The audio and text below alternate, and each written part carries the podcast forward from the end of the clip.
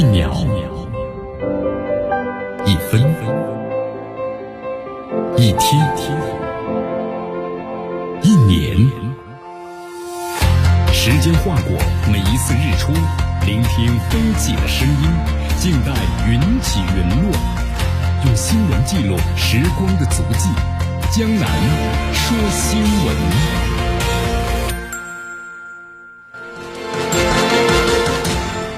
这里是江南呢为大家所带来的江南说新闻，继续锁定 FM 九十六点七绵阳广播电视台新闻广播，继续关注我们的节目。首先关注一下今天的天气情况，今天的最高温度上升了三度啊，十九度，最低温度呢也上升了九度，啊，微风一级，空气指数呢是 U 二十六。今天整体情况啊，天气还是阴。所以这段时间的话呢，其实我们说天气才恢复了正常啊，因为前几天的话呢，我们感觉已经进入了夏季。好，所以说稍微有些冷，希望大家呢注意增加衣服，别着凉感冒了。我们来关注一下今天江南说新闻的主要节目内容。首先呢，我们一起进入的是新闻早早报。民航局发言将尽快呢搜寻黑匣子，同时展开呢数据的分析。美国要制裁俄罗斯化肥遭到反对，拜登呢到访欧洲，乌克兰呢可能要举行公投。今天的今日话题，江南和咱们收音机前的听众朋友们，那么将一起呢聊一聊的是，我们说俄乌冲突呀已经进入二十七天了，美国呢宣称发现了俄军一个重大的秘密，那什么重大的秘密呢？大话体育，我们将为大家介绍一下国足的演练长传反击迎战沙特。现在国足身处争议啊，其实我们说了，国足要给大家带来更多的希望，多练练腿，而不是呢练嘴。好，以上就是今天江南说新闻的主要节目内容。接下来呢，我们就一起进入新闻早早报。时政要闻，大事汇集，一样的新闻，不一样的观点。新闻早早报，新闻早早报，早听早知道一下时间呢？欢迎大家继续锁定和关注江南为大家所带来的 FM 九十六点七绵阳广播电视台新闻广播。我们再来关注一下东航坠机事件。在昨天晚上九点钟，国家应急处置指挥部啊第一次发布会呢，在广西的梧州召开。根据民航局航空安全办公室的主任呢朱涛介绍，这次的这个事故呀，应急救援工作呢还在继续进行当中。同时，事故的现场呢初步勘查工作也同步开启了。那么后续指挥部呢将继续搜救，尽快搜寻机上的两部黑匣子。尽快展开黑匣子的数据分析，做好呢遇难者家属的安抚、援助和服务工作，妥善处理这个善后事宜。第三是要做好呢疫情防控和信息发布。同时呢，民航局还特别谈到，现在第一就是要坚持人民至上、生命至上、安全第一、预防为主，同时举一反三，从飞机的保养维修情况，还有这个飞行天气情况、人员资质、操作技能、安防安全等等方面。立即呢全面的排查这个隐患。作为这个空管部门，要加强的气象预报和现场天气的及时通报，配合机组呀把好天气关，遇到有危险天气、边缘天气要及时的预警，协助呢机组做好处置。航空公司呀要严把呢放行关，增强机组啊搭配的这个力量。好，我们说这段时间呢假消息呢也非常的多。你看，比如说这段时间说这个飞机的这个机长有财务问题，这个是我们说是个假消息。那么还有假消息呢，就说这飞机啊，说东航公司成本方面的严格把控，然后把这个维修的成本呢降了低又低，结果导致这飞机维修方面保养的不到位。当然我们说了，这个东航后来马上就辟谣了。其实，在去年的话，整个的这个维修的资金啊，比上一年还增加了百分之十二啊，这呢也是假消息。三月二十一号，东航的 MU 五七三五呢，在广西梧州市上空啊失联而且坠毁。人员呢一共是一百三十二人，目前我们说一线的救援工作还在继续进行，同时善后工作呢也在进行。你看，对于这次这个飞机出现这个事故坠毁的事件呢，飞机呢在空中没有解体。通过这个视频我们看出来了，在完全坠落之前，那么机组呢可能会试图也在挽救这个飞机。你看这个 MU 五七三五航班呢，它是从昆明机场起飞，起飞之后呢，它是一直维维持在八千九百米的高度巡航。啊，在下午的两点二十分，这个飞机呢突然这巡航高度就降低了，同时飞行的速度呀从每小时的八百四十五公里就开始下降。那么在这个两点二十三分，MU 五七三五航班呢就丢失了雷达信号，就同地面呢就失联了。你看飞机啊，在这个高空巡航，你看很多专家们都说了嘛，高空巡航的话，它不是我们说了，由这个机组人员驾驶，它是自动驾驶。那么自动驾驶的话，发生事故的几率是非常低的。所以说，这个 MU 五七三五啊，直接高空下坠，作为这业内人士啊，就无法理解。所以说，我们现在的话呢，就必须要找到这个黑匣子来进行这个分析。那为什么会出现这种情况呢？专家们呢也做了个解释，就可能是飞机出现了机械故障，比如说飞机的操纵杆失灵，操纵杆这个失灵的话，可能出现了这种情况。也有分析师认为啊，是在空中解体，但是呢，其实看一下这个录像，就发现呢，其实没有这个空中解体。同时，飞机在下坠到地面，就临近地面的时候，其外部结构大致完好，没有发现空中有碎片和飞机呢一起落地的情况。所以说，现在的话，飞机是不是存在发动机失效，还非常难以判断。因为我们说这个波音七三七八零零啊，它几乎不可能出现呢就双发同时失效的情况。因为这个几率比中五百万的彩票的几率呢还要低很多。那么，如果飞机真的失去动力而出现失速的情况，理论上说，客机的这个展翼啊，我们说依然可以提供的很长的滑行。那么，如果这个情况在八千米的高空发生的话，飞行员处置不当，那么飞机向下俯冲的话，可能也就无法的改平了，就出现了这样的一种情况。波音七三七八零零客机，那么有落地呢自动拉起的这么一个功能，飞机在下落的时候啊，在一定高度之内。它会一定的速度的冲向地面，但如果没有我们说展翼放下起落架的话，系统会自动把机头拉起，将飞机呢改平。但是从现在这个视频包括飞机飞行的轨迹来看，啊，它是垂直掉下来的，那么这个系统啊没有发生作用。那么还有一点就是关于事故在当天的这个天气的影响到底大不大？因为在这个巡航高度呢，是很少能碰到颠簸的气流。那么，即使受到气流的影响呢，也不会出现从八千米的高空坠落的情况。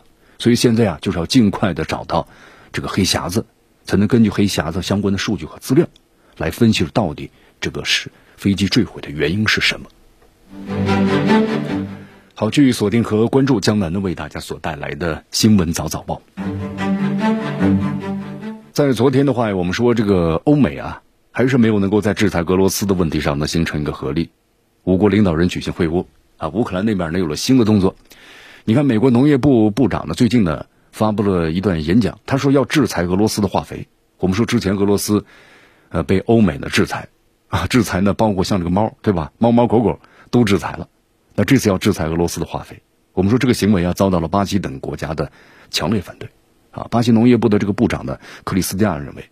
对俄罗斯进行的制裁的商品呢，不应该包括着化肥，啊，就是巴西为什么在这次比较力挺这个俄罗斯呢？我们说每个国家呀，在这当中它有各自的一个国家的利益。你看，巴西是全球最重要的农业大国，目前这个巴西啊，它的化肥百分之八十五都是进口，是最大的化肥进口国。你看，我们说这次受疫疫情的影响，全球化肥的价格都飙升的非常厉害了。你这时候在制裁。你看这个巴西从俄罗斯进口化肥多少呢？百分之二十八占它整个国家的。那你要是再一制裁的话，它进口不了这二十八从哪来？对于巴西来说是雪上加霜。那么还有个问题，就是欧盟需不需要俄罗斯的化肥啊？我们说我们到欧盟，它是强烈需要呢俄罗斯的能源的。那化肥呢，其实也需要。整个欧洲啊，对俄罗斯的化肥依赖度呢是非常高的，占俄罗斯化肥出口量的百分之二十五。你看我们说，呃，前几天的话。整个欧盟对白俄罗斯进行了制裁，就大家还记得吧？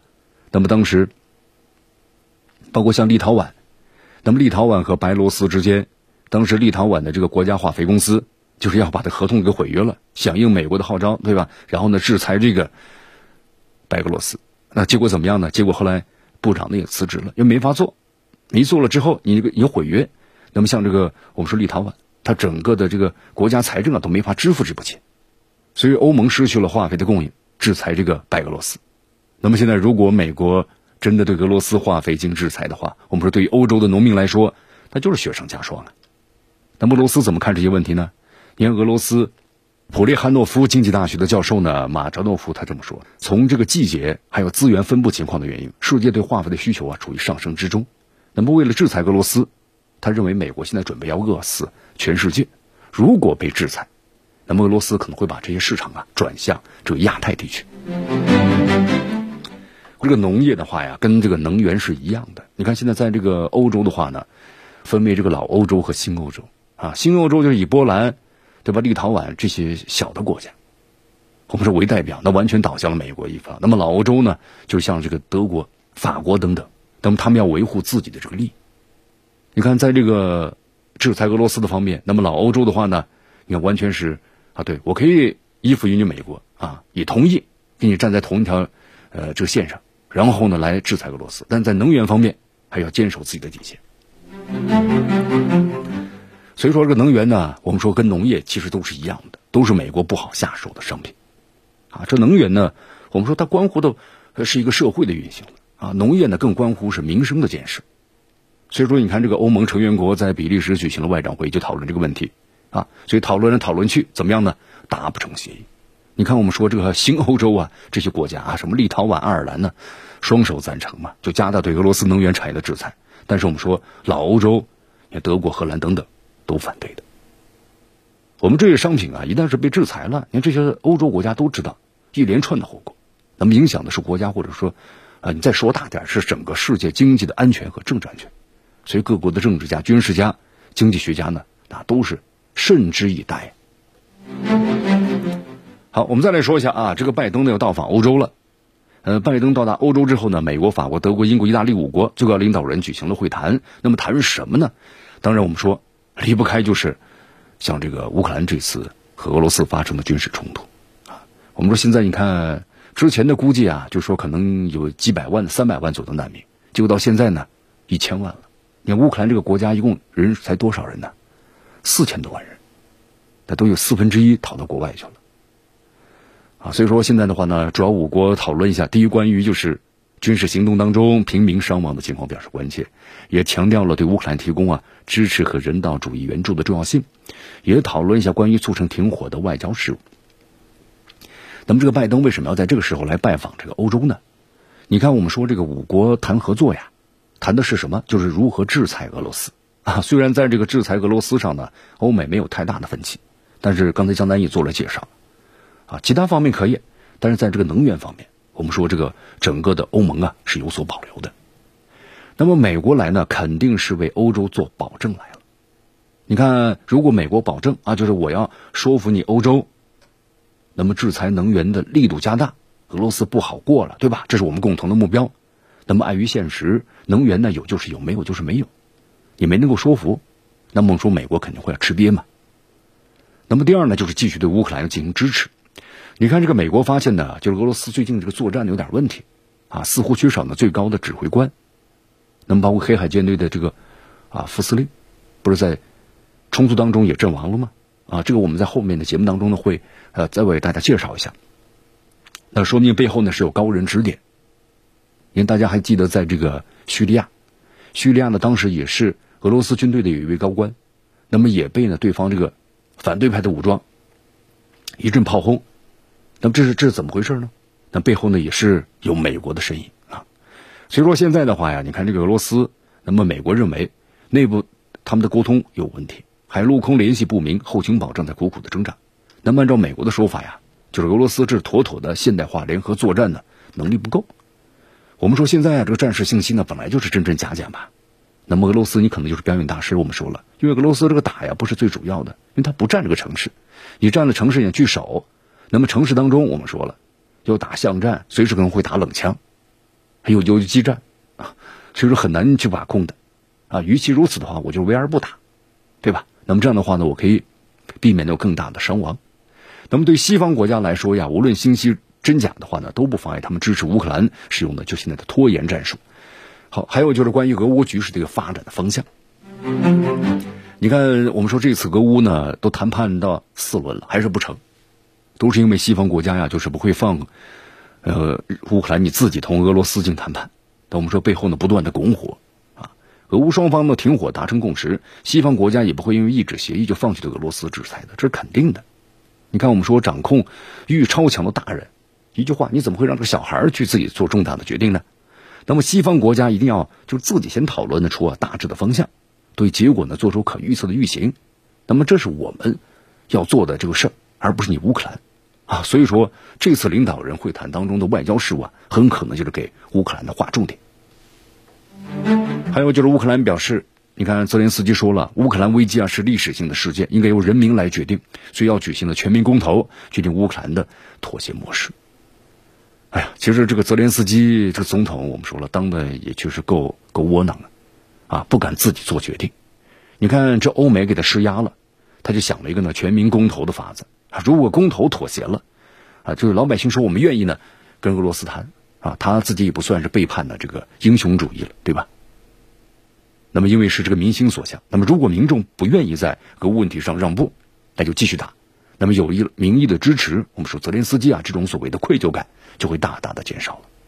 但是话说回来，你看现现在乌克兰这外逃的难民的党高达一千万了，啊，这战争啊造成的是全球局势动荡，经济又不安稳，那百姓呢更是生灵涂炭。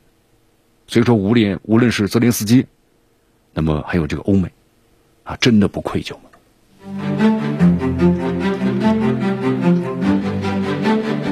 好，这段时间呢，你看，随着这个谈判呢，我们说就结束了。结束之后呢，没有任何的这个效果，俄乌战争的短暂，我们说这个静默期要结束了。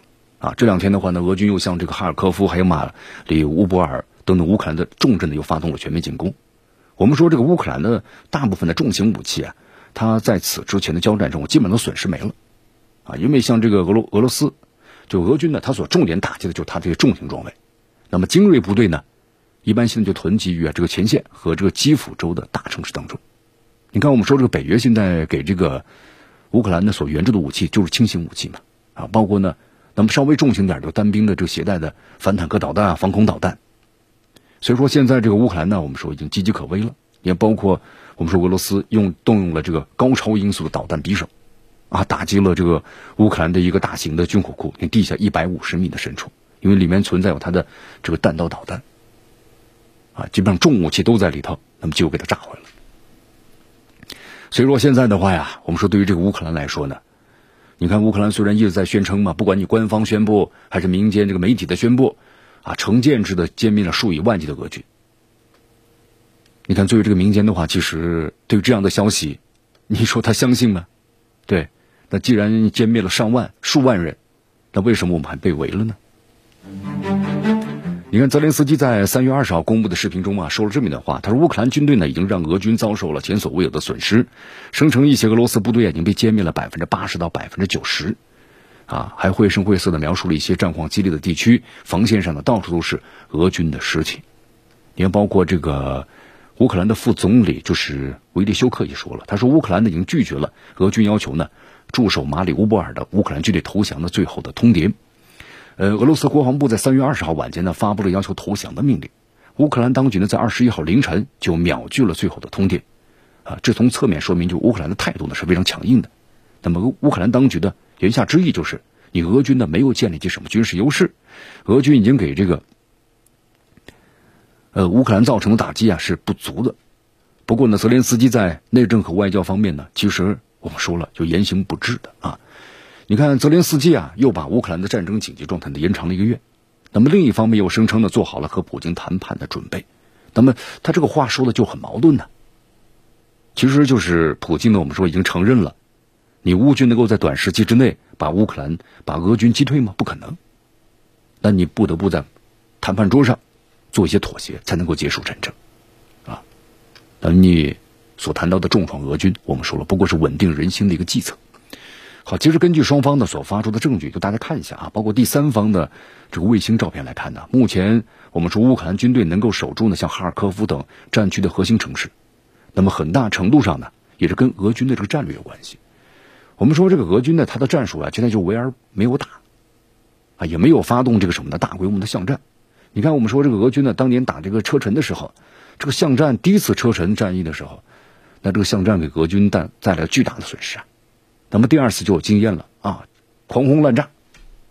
那么现在的话呢，我们说这个俄罗斯军队啊，他的战略呢不是对这个所有的这个乌克兰的城市那么夷为平地，不是这样的。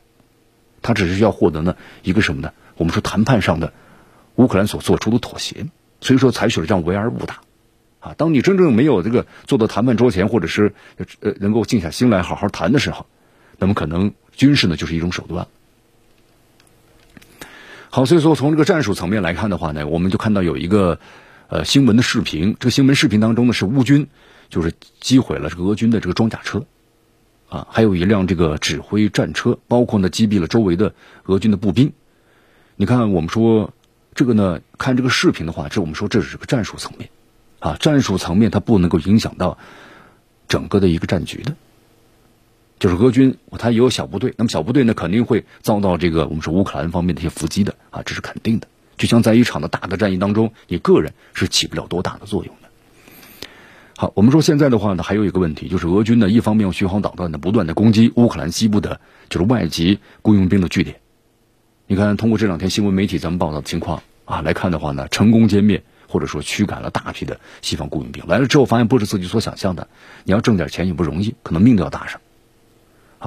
让这个乌克兰政府利用外国雇佣兵的这么一个想法呢落空了。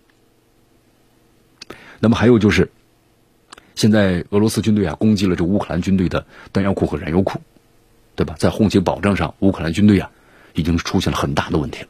你看这两天这个乌克兰军队遗弃了大量的重型装备，就说明你看这个装备都是好的，为什么呢？没有油料了，这说明前线的乌军呢出现了油料短缺的问题。我们说就是这个乌克兰。你要是获得了大量的，你比如说这个美欧给他援助的新型重型装备，那你要是缺油怎么办呢？你缺油燃油的话就无用武之地了。所以说你根本不可能短期之内，乌克兰对俄罗斯军队发起的我们说战役层面的反击。但战役层面，你要反击的话，你必须集结大量的重型装备，从空中到地面，它都要有。你光靠步兵可以吗？那不行的。好，所以咱们这么一分析，你就发现了，这个泽连斯基啊，他宣传呢有。我们说起到作用了，就是激起了大量乌克兰民众的自信。你看有一项这个民意调查嘛，有百分之九十三的乌克兰民众认为乌克兰呢是可以赢得就是对俄罗斯的这场战争胜利啊。当然，我们说在民众当中，其实更多的乌克兰人支持了泽连斯基和普京还是要对话啊。那么同时呢，也有百分之八十九的民众反对，就是说在这个俄罗斯军队没有完全撤离的情况之下，然后呢签署和平的协议。你看，现在我们说泽连斯基啊，一而再、再而三的，虽然说了很多虚假信息啊，但是呢，确实也鼓舞了乌克兰民众的士气，但是呢，也带来了严重的副作用，就是让大家造成了一种假象，就认为乌克兰呢获得胜利近在咫尺了，啊，完全不认同呢，就泽连斯基在克里米亚还有乌东领土、中立国政策等方面的任何重大的让步就不认同，那么这样的话呢，可能这和谈计划就往后推了，啊，除非北约呢可能直直接下场。那么出动这个军队来支持你，所以说你看想要结束靠你自己是肯定不可行的啊。我们说俄罗斯军队的话呢，掌握了战场的主动权，谈判桌上谈不好，那么俄罗斯军队我们这个军事打击就又再次的开始。所以说现在的话呀，你看这个俄罗斯那么军队的话呢，在这个乌克兰只是围而不打，那么这是一个最佳的一个谈判的时机。那一旦是你乌克兰的态度不明确，俄军拿下了这个马里乌波尔。好，拿下之后的话呢，那么解放出来的大批机动部队和战略预备役的部队，那么对哈尔科夫或者是基辅的围攻，那这样的话，我们说你乌克兰在战场上还是谈判桌上的谈判就陷入一个严重的劣势了。那么一旦俄罗斯军队呢再顺势拿下这个哈尔科夫，收紧对基辅的包围圈，那你乌克兰可能就剩下呢无条件投降这条路了。所以说咱们说了这么多，你看分析了这么多，你看这个我们说，假如泽连斯基通过让步完成和谈。但是呢，我们是在民间呢，他有这个主战派的名义啊，肯定是坚决不同意的。那假如不尽快和谈呢？那乌克兰民众在半个月之后发现，哎，这俄军怎么都进攻的，这这这这前线都打到我的家门口了。那到时候把乌军的重镇全部拿下，那整个就全民绝望。最终呢，我们说都令泽连斯基，不管你进还是退，那都不是由你来做决定了。那么最终把乌克兰带入一个万劫不复的深渊。你看，在这个。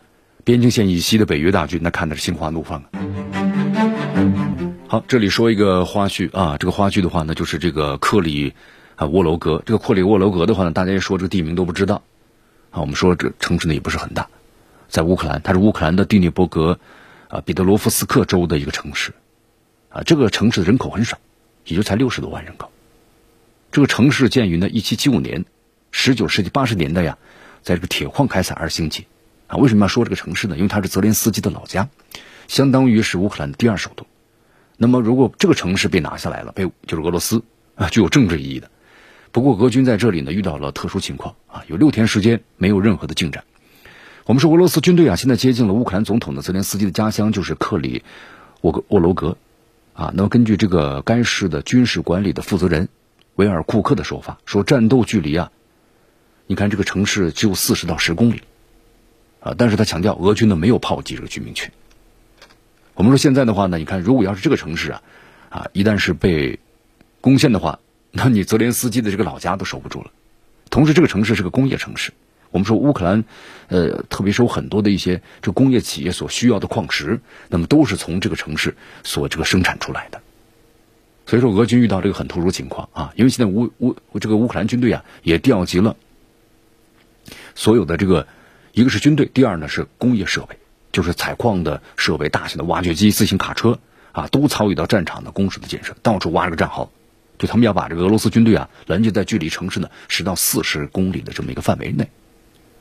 呃，同时我们说，其实俄罗斯军队他没有打这个城市啊，也没有对城市进行炮击。在这一点上呢，我们说了，俄罗斯还是非常人道的。否则的一顿炮火下去，我们说整个城市化为这个灰烬，那么对俄罗斯来说进攻来说是非常轻松的，对吧？但是我们是对于老百姓来说生灵涂炭。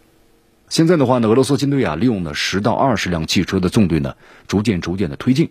但这两天呢，你看乌克兰军队包括国民警卫队啊，反抗的还是比较抵抗的比较激烈，啊，据说六天的时间里头呢，俄军呢基本上没有前进一米，大部分的部队啊都被拦截在了这个赫尔松和第聂波和彼得罗夫斯克地区的边界处。那么有消息说呢，俄军试图要夺取这个机场，采用空降部队，但是呢也没有成功，啊，因为乌克兰在机场呢部署了大量的防空武器。啊，所以说现在呢，双方形成了这么一个对峙的局面。好，其实我们说了啊，俄军的进攻呢并不是太猛烈啊，因为不管是像这个克里霍罗格，还是这个扎波罗热，还是乌克兰中部的其他城市，其实对于俄罗斯来说，它不需要他们啊，所以俄罗斯呢并不是非常的关注。那么俄罗斯呢，其实对城市现在采取的措施就是封锁。封锁的话，你看你没有粮食，没有食物，没有补给，你能坚持多久呢？对不对？所以现在俄罗斯这个采取的方式，我们能够看得出来，就是按压和打压，它是围而不打的。所以说，俄罗斯它不需要这些城市啊，它也不需要发动的猛烈的进攻，那就是把你这个围住啊。其实现在我们说了，看这个地图来看，俄罗斯这个整个的战略啊，那么只限于呢占领侧翼啊，不急于呢去这个就是乌克兰西部的中央地带。啊，其实这个问题的答案呢，江南在节目当中也给大家呢分析过。我们说，就是俄罗斯嘛，因为它最主要是谈判，它不是来打这个乌克兰，它打是要促谈。啊，俄军让这个俄罗斯呢，我们说这个乌军呢，呃，就是俄军让乌克兰有时间的去好好考虑一下，啊，意识到投降是不可避免的，你再打下去，没办法，那就生灵涂炭，对吧？城市被毁一片废墟，那乌泽连斯基的政权呢也垮了，那唯一能够正确的决定就是来。自己拯救自己。你看，在俄罗斯有句谚语啊，就是俄国人包好饺子了啊，何时起锅烧水，那就是时间的问题。好，继续锁定和关注江南呢为大家所带来的新闻早早报，时政要闻，大事汇集，一样的新闻，不一样的观点，新闻早早报。新闻早早报，早听早知道。一下时间呢，欢迎大家继续锁定和关注江南呢为大家所带来的 FM 九十六点七绵广播电视台新闻广播。你看这个乌克兰俄罗斯，我们说开战呢到现在，啊，乌方呢所透露说俄罗斯已经阵亡了六位将军，其中还有一位呢中将。我们说这个数字已经占到了就是俄军呢总参战将的这个啊，就参加这次战斗的将军数量的百分之二十以上。呃，如果按照这个乌克兰的说法，那么俄罗斯的将军在这次的战役当中损失是非常的惨重了，啊，当然我们说这些消息都是乌克兰方面提供的，真假难辨，对吧？按照俄罗斯的风格，如果乌克兰造谣的话，他们会立即公开的反对，或者直接让这些阵亡的将军呢出面讲话。不过呢，我们说这次俄罗斯方面呢没有做出任何的这个回击，啊，对此也是一直保持沉默。你看，我们说最近的最新消息啊，三月十九号的时候，是俄罗斯黑海舰队的这个副指挥员、海军上将呢，就是。帕利已经在马里乌波尔的地区啊阵亡了。我们说他是一位呢，就是在俄罗斯海军中啊非常有威望的高级将领。那么这次他的牺牲，对俄罗斯海军呢，我们说是一个不小的损失。当然，他这个死因的话呢，也众说纷纭啊。一种说他呢是被乌克兰的无人机给定位给击毙的，那么另外一种呢是狙击手给大家击毙的。其实不管他死于哪种形式啊，我们说有一点。你想啊，他是一位这个高级将领，那么他是怎么被乌克兰的就是乌军所这个精准的定位呢？你看，在三月十八号的时候，同样有一位俄方的将军啊，在这个马里乌波尔附近的遇害。我们说，在近期啊，就有不少的俄方高级将领呢连接遇害了。呃，咱们分析一下，这为什么会有这么多的高级将领突然就连续出事儿呢？是偶然还是必然呢？呃，那肯定是有针对性的计划嘛。但是你想，以乌克兰现在他的整个装备或者他的整个能力的话，他们怎么能够做到对俄罗斯方面的，特别是将军这样的个级别的高级将领的精准打击呢？你要知道他在哪，要通过各种的这个信息渠道啊。呃，根据知情人士透露说，在乌克兰方面有一支专门来针对这个俄方高级将领的情报小组，啊，这就不难理解了啊，就为什么俄方将领会接二连三的出事儿，因为这是呢有针对性的打击。嗯，还要说起军事情报啊，我说乌克兰的技术真的。如此高超吗？我们说乌克兰的国家安全部，这个安全部门可能并不是非常的出名啊。那么话说回来，在乌军的背后是不是有高人在指点呢？你看乌克兰背后呢是谁在？包括叙利亚，刚才我们在谈了一下，对吧？叙利亚当中，我们说俄罗斯的军队的也是一位高级将领，那么被反对派啊用这个迫击炮进行了精准的打击。那这情报和支撑是从哪来的呢？那后来就是有美国的消息。所以说，这次乌克兰背后呢，谁在支持？答案也很明白，情报技术，美国一直处于世界的顶尖水平。所以说，为乌克兰提供的俄方的军事情报，那是轻而易举的啊。当然，这个说法呢，我们说是可以得到证实的。你看，在三月十四号的时候呢，美企一个高管就表示啊，该公司向乌克兰提供了这个 AI 的人脸识别技术，用于识别呢俄军的身份。我们说，有了精准的人脸识别啊，那么再结合无人机等等的这种技术呢，就可以进行精准的打击了。呃，还有就是三月十七号，就是美国国防部呀负责情报的高官也表示，美国正在不断的向乌克兰提供情报，帮助乌军的打击俄军。你看，这我们说了，明的不行，打不过，对不来暗的。啊，乌军也开始利用美方的情报啊，打起了游击战。但是不得不承认，我们说这样的方式呢，有的时候还真是挺有效的。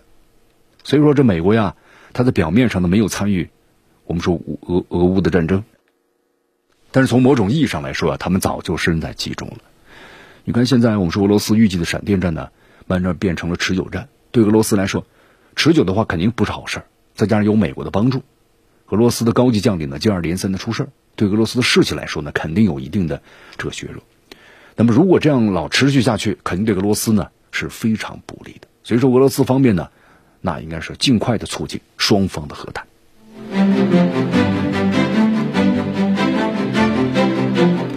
我们再来关注一下俄罗斯和乌克兰冲突当中的一些，呃，一些一些消息。啊，最新的消息，你看，我们说之前谈到了俄罗斯动用的这个匕首，就是高超音速导弹，打击这个乌克兰军火库。那么在昨天还有个消息，就基辅市西北部的一个购物中心啊，遭到导弹袭击。那么俄罗斯军方后来表示呢，就是为什么打击这个购物中心呢？这购物中心跟军事有什么关系呢？俄军情报显示说，乌克兰呢早就停止了，就是这一处呢购物中心的运营。而在附近啊，就是布置了火炮阵地，同时呢，向俄军控制区域啊不断的开火。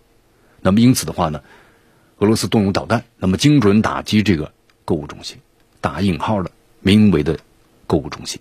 现在的话呢，由于对这个俄罗斯啊制裁，导致呢在整个的欧洲能源价格呢在不断的飙升。我们说，作为这个欧洲的老百姓来说呢，并不是一味的支持，包括政府对俄罗斯实行制裁的，啊，因为我们说这也会影响他们的生活的。你看现在这个。由于在美国背后的拱火，而造成这个俄罗斯和乌克兰发生了严重的这个军事冲突。那么这个冲突呢，导致你看全世界，特别是欧洲，那么能源价格呢在不断的飙升。我们知道这叫反反噬嘛，通货膨胀率在不断的升升高，那么能源成本呢也在不断的上涨。你看从上周开始啊，欧洲多个国家就爆发了示威活动，很多人走上街头抗议油价呢在不断的上涨。啊，看了一下，你看这个不少很多老百姓，对吧？举着这个标牌，啊，从这个西班牙等等等等，你看都写的是我们的农场已经走在灭绝路上了啊！说这个政府失灵了，燃油的价格呢是越来越贵了。在这个欧盟当中啊，我们说西班牙的能源价格呢上涨了百分之七十二，这个价格是上涨的最高的。你看，导致很多这个卡车司机你没办法加油了，因为价格的无限期上涨，那他们就无限期的停工。那一停工的话，我们说。你这个物流行业就没法这运转了，那对整个的西班牙国内供应链就造成了是岌岌可危啊，都是这样的问题。所以说，在德国，你看这个柏林，还有这个啊，勃兰登堡、汉堡等街头，抗议队伍一天比一天长啊。卡车司机们都在呼吁啊，我们需要公平的柴油价格啊，柴油价格封停吧。所以大家都知道，你看不开车的朋友就说，要油价格涨了，对我跟我没关系，对，跟你没关系吗？有很大关系。对你虽然不开车，但是你要知道，你的所有的吃穿用等等是需要这个物流成本的 啊，物流什么呢？那物流成本当中就要需要卡车来进行运输啊，那么这卡车的成本增加了，那这个到最终端零售端，那么价格呢必然会上涨。所以说跟自己有关系没有呢？当然有关系。我们在节目当中也做出这个分析。你看，现在在整个的欧洲呢，我们说也分为这个老欧洲和新欧洲。老欧洲的话呢，就像那个法国呀、德国等等啊，他们为主。那么新欧洲呢，它就像这些波兰呢、立陶宛这些国家啊，完全是导向这个啊西方。呃，特别是这个美国。你看，波兰昨天还有个提议，他说建议北军北北约啊出兵这乌克兰。你看这个口气很强硬啊，对吧？波兰。但是其实波兰这句话呀，很缺少这个考虑，啊，给拜登难堪。你看美国回怼，既然你这么说了，你行，那干脆呢你自己就上吧。其实这种说法呀，就跟这个北约俄罗斯宣战的没有什么区别了，对吧？就宣告北约出兵嘛。但是这是美国愿意看到的吗？这波这波兰，你看这种雄心壮志的话，呃，特别难受，因为波兰的话自己呢有点有苦说不出。为什么呢？因为这次。我们说俄乌克兰和俄罗斯冲突呀，那么首先波兰呢，它是和乌克兰的边界呢是接在一块儿的这两个国家，波兰是乌克兰难民的逃亡的首选地，啊，就算是这个难民要去西欧，也要经过波兰。我们说现在这个波兰呢，接收的难民已经超过三百万了，你波兰一共才多少人呢？三千八百万，这个呃，所以说对他们来说是压力很大呀。你看，呃，这两天又有个花絮嘛，说这个华沙市就是。呃，波兰的华沙市的市长已经崩溃了啊！一百八十万人口，我们说这个华沙首都啊引进了涌进是三十万难民，根本就撑不住了。那么德国那边呢，现在已经表现出不太愿意接受难民的迹象了啊！之前这个波兰的总统啊，就是杜达向美国副总统哈里斯求助，希望美国分担点压力，但被一口回绝了。我们说这美国什么事儿真的是做得出来？你看，在此之前，美国研制出新冠疫苗，您就是人家记者。呃，发布会的时候他就谈到了嘛，就说能不能给其他的国家呢提供疫苗？结果美国就说了啊，我们先其他不管，对吧？我们呢只管美国自己。你看，我说这美国这个国家真的是能够拉得下脸，说得到做得到啊。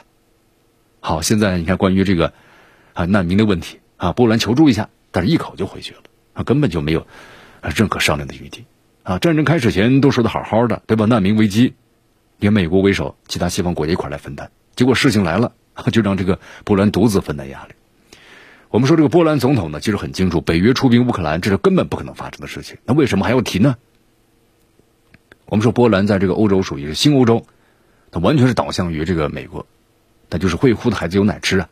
你不发出点石破惊天的声响，没人会理会你们的这小国家，对吧？它就是这样。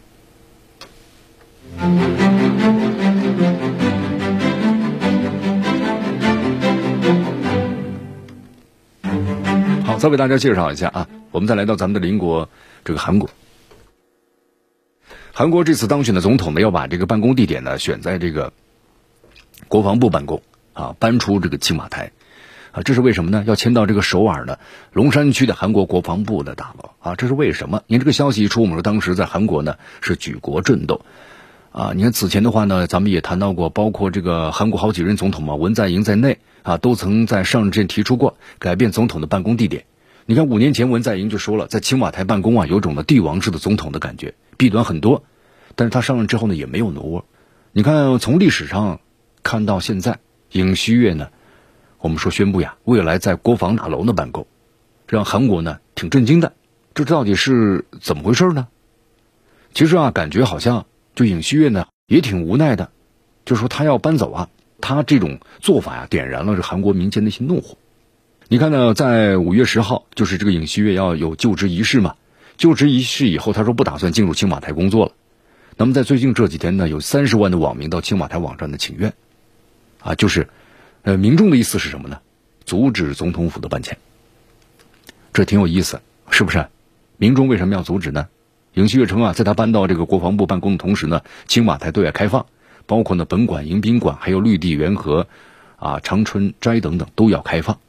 但是这个韩国的民众们为什么不太接受就尹锡悦欢迎大家参加参观这个青瓦台的好意呢？其实呢，可能有有几点吧。第一就是尹锡悦呢，我们说他的任期啊，顶多就是五年，但是却要让这个韩国长期以来的总统办公地点搬迁。我们说这一搬过去的话，这个费用是非常高昂的，起码要数千亿的韩元。那么第二呢，就是当下韩国疫情很严重，每天新增的这个新冠疫情的病例确诊的三四十万人，啊，并不是新增加旅游景点的好时候。第三，就国防大楼啊，那么这个新选的总统办公地点呢？啊，着实让人呢有点害怕。所以说，还有一点，在韩国国内，不仅在文在寅的阵营，就是共同民主党反对尹锡悦的计划，就连尹锡悦呢所在的国民力量党内部也出现了批评之声。你看，我们说这个尹锡悦啊，有着韩国特朗普之称吧？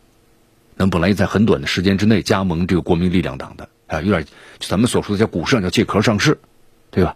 参选总统的，那么有着这个韩国特朗普之称，尹锡悦参加韩国总统选举啊。和国民力量党本身呢是相互利用的关系，就像这个特朗普的共和党的关系啊，就是这样。